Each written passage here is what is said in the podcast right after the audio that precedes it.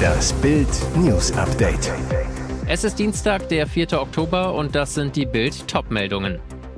Der reichste Mann der Welt lässt Twitter abstimmen. Elon Muskau und sein absurder Friedensplan. Fünfter Test in zehn Tagen. Nordkorea feuert Rakete in Richtung Japan ab. Nach der Feier falsch abgebogen. Für diese Gäste fiel die Hochzeit ins Wasser. Der reichste Mann der Welt lässt Twitter abstimmen. Weltpolitik als Twitter-Umfrage. Tesla-Chef und SpaceX-CEO Elon Musk, reichster Mann der Welt, hat am Montagabend mit einem Tweet zu einem von ihm erdachten Ende des Ukraine-Kriegs und einer Abstimmung darüber für Irritationen gesorgt. So twitterte Musk am Montagabend zunächst seine absurde Vorstellung von einem Ende von Putins blutigem Krieg in der Ukraine. Demnach sollten die Wahlen in den annektierten Regionen unter UN-Aufsicht wiederholt werden. Außerdem verlasse Russland die Ukraine, wenn dies der Wille des Volkes ist. Die Krim gehört gehöre formell zu Russland, wie seit 1783 behauptet der Unternehmer, und übernimmt damit eins zu eins die Kreml-Propaganda. Die Wasserversorgung der Krim werde sichergestellt und die Ukraine bleibt neutral, so Musks Vorstellung, die er nicht näher ausführt. De facto fordert Musk damit eine Kapitulation der Ukraine. Dann bittet der Milliardär seine über 100 Millionen Follower zur Abstimmung mit Ja oder Nein. Der Knallerkonter von Ukraine-Präsident Volodymyr Zelensky folgt umgehend. Zelensky rief selbst seine Follower zur Abstimmung auf. Welchen Elon Musk magst du mehr? Einer, der die Ukraine unterstützt oder einer, der Russland unterstützt? In weniger als einer Stunde stimmten mehr als 400.000 Twitter-User über Zelenskys Frage ab. Das Ergebnis eindeutig. Fast 90 Prozent für einen die Ukraine unterstützenden Musk. Fünfter Test in zehn Tagen. Nordkorea feuert Rakete in Richtung Japan ab. Diktator Kim Jong-un hat es schon wieder getan. Nordkorea hat die jüngste Serie von Raketentests fortgesetzt. Bereits vor wenigen Tagen hatte das Land viermal hintereinander Raketen abgefeuert. Jetzt wurde erneut eine nicht identifizierte ballistische Waffe in Richtung Japan geschossen. Der fünfte Raketentest in zehn Tagen. Die japanische Küstenwache bestätigte den Abschuss. Das Büro des japanischen Premierministers teilte mit, mindestens eine von Nordkorea abgefeuerte Rakete sei über Japan geflogen und vermutlich im Pazifischen Ozean gelandet.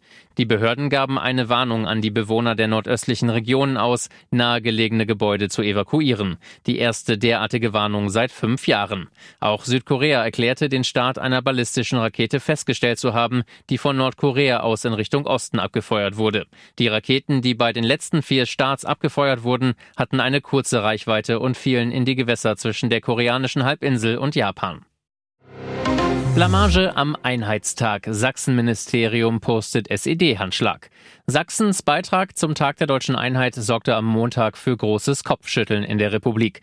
Geschichtsvergessen bebilderte das sächsische Innenministerium einen Feiertagsgruß mit dem Handschlag der SED-Diktatur.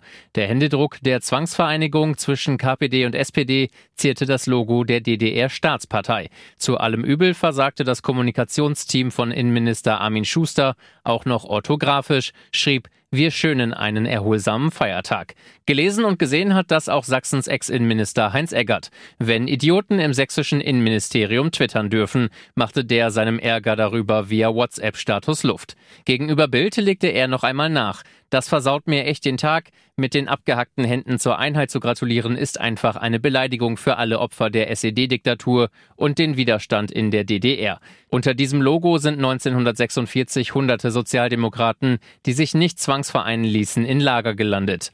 Auch direkt unter den Ministeriumsbeiträgen bei Facebook, Twitter und Co. hagelte es in kürzester Zeit Kritik. Schusters Kommunikationsteam entledigte sich der Peinlichkeit kommentarlos. Ohne ein Wort der Entschuldigung wurden die Beiträge gelöscht.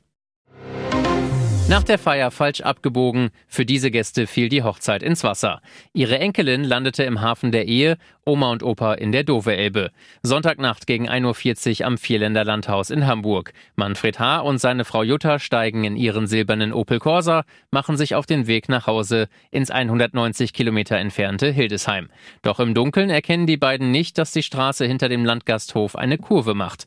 Der Opel fährt weiter geradeaus über einen Holzsteg und landet direkt in dem Seitenarm der Elbe. Hochzeitsgäste, die den Unfall beobachtet haben, alarmieren Polizei und Feuerwehr. Manfred und Jutta H. gelingt es, aus dem sinkenden Auto zu klettern. Es war ein sehr großes Glück, dass sie sich selbst befreien konnten, sagt ein Feuerwehrsprecher. Als die Rettungskräfte eintreffen, ist der silberne Opel bereits auf den 2,50 Meter tiefen Grund des Flusses gesunken. Manfred und Jutta H. überstehen zum Glück alles unverletzt. Polizeisprecher Florian Abbenseht, es gibt keine Hinweise auf Alkohol oder eine bestehende Fahruntüchtigkeit. Times berichtet, Ukraine will sich für Fußball-WM 2030 bewerben. Diese Bewerbung hätte es in sich. Laut der britischen Times plant der ukrainische Fußballverband, sich der Kandidatur Spaniens und Portugals für die Fußball-Weltmeisterschaft 2030 anzuschließen. Demnach habe Präsident Zelensky dafür seinen Segen gegeben. Die Dreierbewerbung soll am Mittwoch offiziell bekannt gegeben werden. Angesichts der russischen Invasion überrascht der Plan. Andererseits sind es bis 2030 noch acht Jahre. Die Hoffnung ist, dass der Krieg bis dahin nicht nur beendet, sondern das Land auch schon weitestgehend wieder aufgebaut ist. Die Austragung der WM soll diesen Prozess beschleunigen. Nachdem die Weltmeisterschaft dieses Jahr in Asien und 2026 in Nordamerika stattfindet, wird einer europäischen Bewerbung für 2030 eine gute Chance vorausgesagt. Spanien und Portugal hatten ihre gemeinsame Bewerbung bereits vor zwei Jahren bekannt gegeben. Die Ukraine mit ins Boot zu holen, dürfte die Kandidatur beflügeln. Die Entscheidung soll 2024 fallen.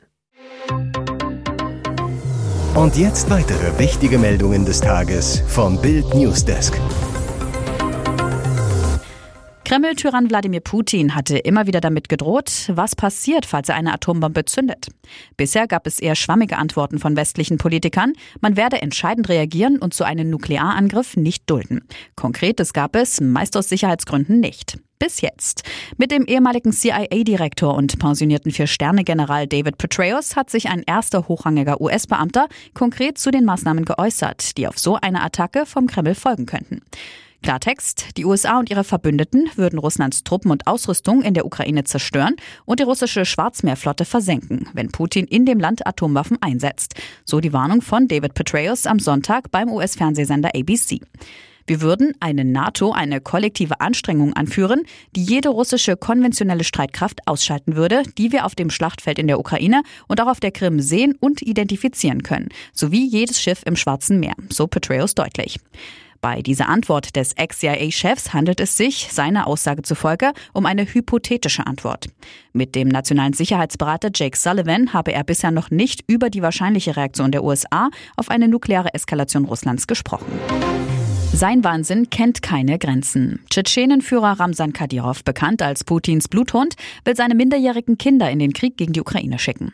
Auf seinem Telegram-Kanal gab Kadyrov bekannt, dass seine Söhne Ahmad 16, Eli 15 und Adam 14 ihre militärische Ausbildung vor langer Zeit noch in ganz jungen Jahren begonnen haben.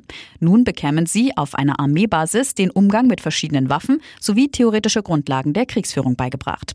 Jetzt sollen die Kadyrov-Kids an die Front. Ahmad, Eli und Adam seien bereit, ihre Fähigkeiten in der Zone der militärischen Spezialoperation einzusetzen, erklärte Kadyrov. Als militärische Spezialoperation wird in Russland der Angriffskrieg gegen die Ukraine bezeichnet. Ich mache keine Witze, erklärte der Tschetschenen-Präsident weiter. Es ist Zeit, sich in einem echten Kampf zu zeigen. Das sei der Wunsch seiner Söhne gewesen, den er nur begrüße. Daher sollen die drei Söhne bald an die Front gehen und an den schwierigsten Frontabschnitten gegen die ukrainische Armee kämpfen. Erbsengroße Hirne helfen, Krankheiten zu erforschen. Mit bloßem Auge sieht man nicht mehr als kleine weiße Kügelchen in einer rosaroten Flüssigkeit. Doch sie sind ein Meilenstein für die Medizin. Hirnorganoide. Diese Mini-Gehirne machen es uns möglich, Krankheiten des Gehirns zu erforschen, über die wir noch viel zu wenig wissen, sagt Professor Nikolaus Rajewski begeistert. Professor Rajewski ist der wissenschaftliche Leiter des Berliner Instituts für medizinische Systembiologie, das zum Max-Delbrück Center gehört. Seine Mission, die Entstehung von Krankheiten zu entschlüsseln und neue Angriffspunkte zu finden, damit es irgendwann möglich ist, Erkrankungen abzufangen, bevor sie ausbrechen. Die Hirnorganoide dienen dabei als Modelle für die frühe Hirnentwicklung. Sie werden aus menschlichen Stammzellen kreiert. Diese werden dazu gebracht, sich zu Hirnzellen zu entwickeln und in der Zellkultur dreidimensional zu wachsen, erklärt Rajewski. Organoide gibt es von fast jedem Organ. Doch Hirnorganoide begeistern die Wissenschaftler insbesondere. Denn viele Erkrankungen des Gehirns kann man im Tiermodell nicht so genau untersuchen, da das menschliche Hirn viele Besonderheiten hat. Das sieht ja mal gar nicht nach fortschrittlicher Monarchie aus.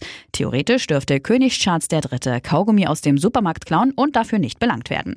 Er ist König von Großbritannien und steht damit über dem Gesetz. Kein Straf- oder Zivilgericht darf ihn für seine Taten belangen.